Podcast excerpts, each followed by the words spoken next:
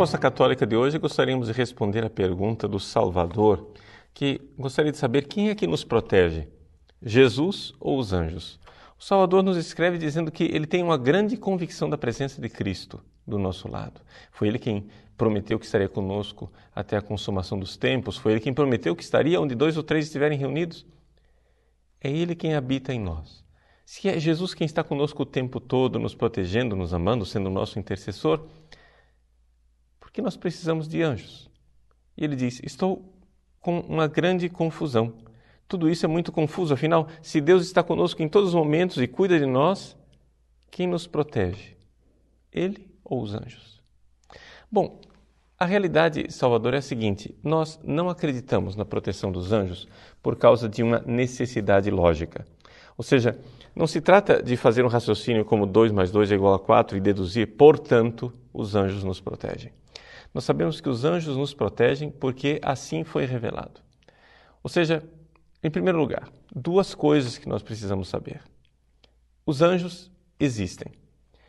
E nós temos plena certeza de que eles existem porque Jesus crê na existência dos anjos. Se Jesus não era simplesmente um pregador iluminado ou simplesmente um profeta, mas era realmente Deus que se fez homem, ele não poderia errar numa matéria tão séria e tão grave. E mais de 23 vezes nos evangelhos, Jesus nos fala da existência dos anjos. Nós católicos não temos a mínima dúvida de que os anjos existem e que isso é matéria de fé. Confira, por exemplo, no Catecismo da Igreja Católica, no número 328, que diz assim: a existência dos seres espirituais não corporais, que a Sagrada Escritura chama habitualmente de anjos, é uma verdade de fé. E por que uma verdade de fé?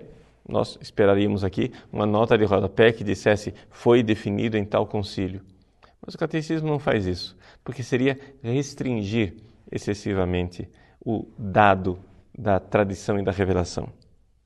O catecismo diz: o testemunho das Escrituras a respeito é tão claro quanto à unanimidade da tradição. Ou seja, não há um texto que nós possamos citar. É um número enorme de textos a serem citados com relação à existência dos anjos. Então, essa é a primeira verdade. Nós temos que crer que os anjos existem. Nós poderíamos apelar, por exemplo, para o Concílio de Latrão, onde a Igreja refuta o erro dos albigenses falando da existência dos anjos está no número 800 do Denzinger Schönmetzer.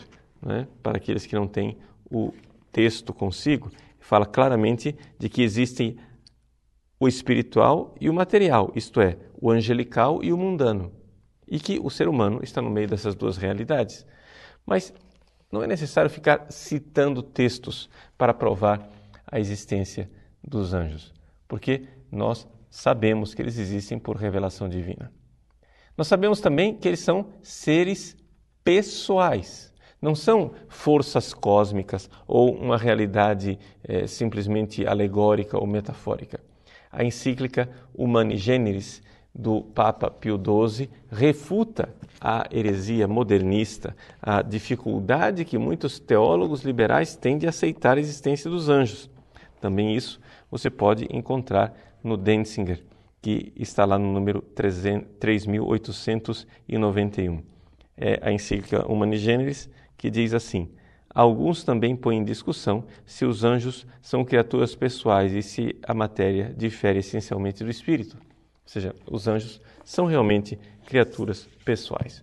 Uma vez estabelecido isso, uma vez esclarecido isto, nós perguntamos: mas eles nos ajudam ou não nos ajudam? Protegem ou não nos protegem? A tradição da igreja e o dado da Sagrada Escritura nos coloca diante dessa verdade que nós temos um anjo da guarda.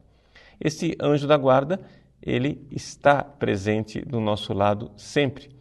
É isto que nós vemos quando lemos a Sagrada Escritura, mas ele não está somente conosco, ele está também com Deus. Veja, por exemplo, Mateus capítulo 18, versículo 10, em que Jesus fala dos pequeninos que devem ser protegidos. Ele diz assim: que os anjos que estão diante de Deus, cuidado, não desprezeis um só destes pequeninos, eu vos digo que os seus anjos no céu contemplam sem cessar a face do Pai que está nos céus. É uma presença do anjo que está cuidando daquele pequenino. Mas não somente os pequeninos, também os grandes, como por exemplo São Pedro. Se você for olhar no capítulo 12 dos Atos Apóstolos, São Pedro é libertado de uma prisão e, quando ele sai da prisão, os cristãos que ouvem Pedro, que está à porta, dizem: Não, não deve ser ele, deve ser o anjo de Pedro. A comunidade cristã ela acreditava claramente na existência dos anjos e isto para nós é uma consolação sabermos que Deus cuida de nós. Então, como resolver o seu problema intelectual? Bom, duas coisas importantes. Em primeiro lugar, sobre a existência dos anjos. Por que, que algumas pessoas têm dificuldade para aceitar que os anjos existem? Bom, veja, porque estas pessoas não conhecem a si mesmas. Veja, existe uma grande dificuldade do homem moderno de distinguir entre a imaginação e a compreensão racional. As pessoas acham que aquilo que a gente não consegue imaginar não existe e não pode ser compreendido. Só que são duas coisas completamente diferentes. Veja, nós nunca experimentamos um espírito puro, não temos uma sensação a respeito dos espíritos puros. Então, se é assim, nós não podemos imaginá-los. Mas isso não quer dizer que nós não possamos conhecê-los, compreendê-los e crer neles. Deixa eu dar um exemplo para ficar mais claro.